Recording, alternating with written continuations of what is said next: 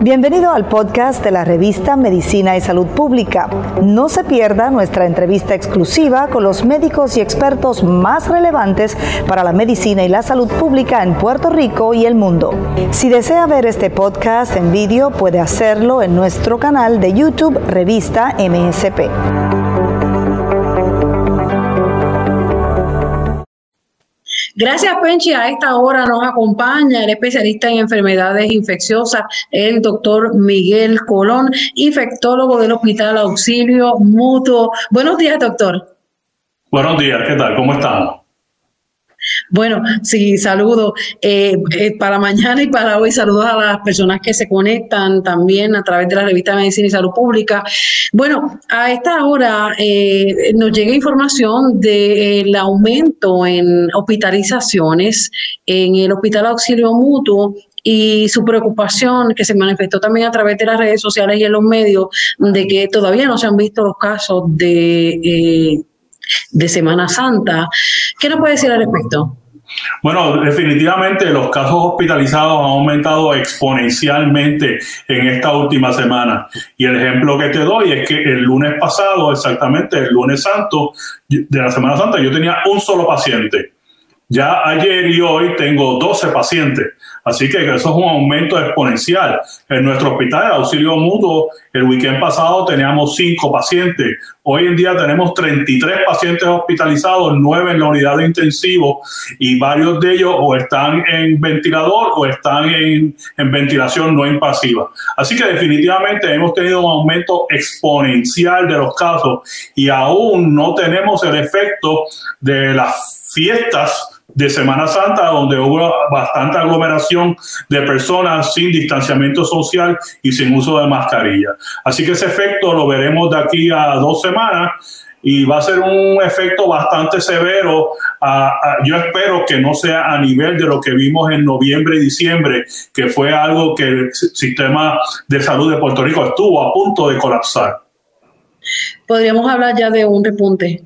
Definitivamente tenemos que hablar de un repunte. Si, si vimos las estadísticas de salud que hace dos semanas teníamos 137 pacientes hospitalizados y creo que lo último que hoy fueron 287, eso es más del doble. Así que definitivamente hemos tenido un repunte bien significativo en esta semana y esto es el comienzo de tercera o cuarta ola que hemos visto.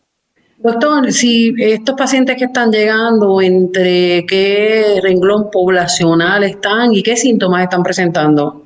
Eh, eso es lo más interesante de todo esto. La gran mayoría de los, eh, sobre el 80% de los pacientes que estamos viendo son entre la, entre edad de 30 y 50 años. Así que estamos viendo a los jóvenes infectarse ahora. ¿Por qué? Porque son los que no han recibido la vacuna. Ahora mismo de todos mis pacientes, yo solamente tengo dos pacientes sobre 60 años. Uno tiene 61 y el otro tiene 65. Es un matrimonio que se infectaron por su hija que, que trajo el virus a la casa. Su hija vive con ellos. Así que no, no fue que ellos habían salido a, a, fiestar, sino que se infectaron dentro del círculo familiar. Ella no tenía su vacuna y él había recibido su primera dosis par de días antes de desarrollar los síntomas. Los síntomas son los mismos, falta de aire, este, mucho distrés respiratorio, mucha tos. Estamos viendo en gente joven mucho más dolores musculares de lo que veíamos en pacientes mayores. Así que verdaderamente, pero los problemas de oxigenación son igual en pacientes mayores como en pacientes este, más jóvenes, que es lo que estamos viendo ahora. La gente está acudiendo a tiempo a atenderse.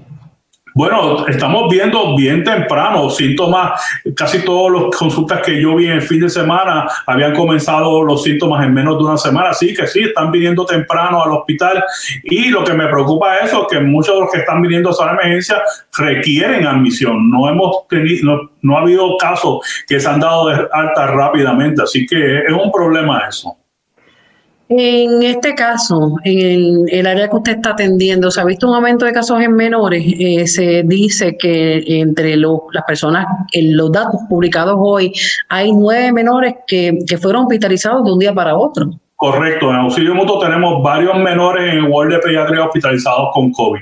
El número exacto no te lo puedo decir porque verdaderamente no lo sé, pero sé que estuve hablando con el doctor Jorge Beltrán, que es jefe de la sección de enfermedades nuestro hospital y sí me comentó que tenemos varios menores hospitalizados en nuestro ward de pediatría. ¿Qué ha pasado? Que en esta ocasión los menores están presentando síntomas eh, y, este número que se está viendo en creciendo. ¿Qué es lo que puede estar ocurriendo? Nos hemos descuidado, hemos descuidado a los menores, la apertura de escuelas, todos estos factores inciden.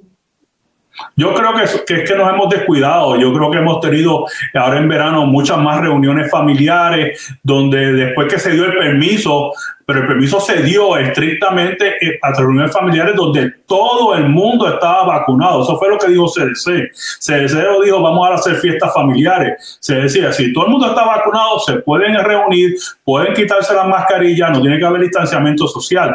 Yo no creo que eso es lo que está pasando porque, como digo, hemos visto mucha gente joven. Quiere decir que estos padres se están reuniendo con otras familias, todos entre 20, 30, 40, 50 años. Están los hijos cuyos muchos de ellos no están vacunados y por lo tanto estamos viendo este patrón de diseminación familiar. Así que eso es lo que estamos viendo, por eso estamos viendo más niños con síntomas, porque se están reuniendo más grupos de familias eh, para pasar un tiempo. Digo que nosotros queríamos que se reunieran las familias, pero con el pretexto de que estuviesen vacunados. La idea de esto era que los abuelos pudieran ver a sus nietos, que era bien importante, pero era el círculo familiar, que todo el mundo estuviera vacunado. Pero parece que eso... Eh, nos dieron así y cogimos así, pues entonces pues es un problema y eso es lo que estamos viendo ahora, es el repunte de gente joven.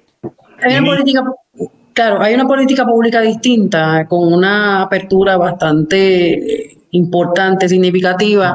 ¿Qué usted recomienda a, las autoridades gubernamentales por un lado? Y si continuamos con este aumento, eh, con este patrón que estamos viendo en esta semana, podríamos ver otro confinamiento para verano.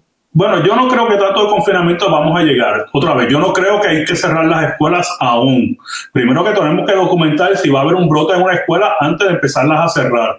Porque he oído, hoy me han llegado bastantes mensajes, me llegan muchos mensajes de que eh, se está, la asociación de maestros está pidiendo que vayamos otra vez a clases virtuales. Hasta que no documentemos que verdaderamente tenemos un brote en una escuela, yo no creo que esa es la mejor idea.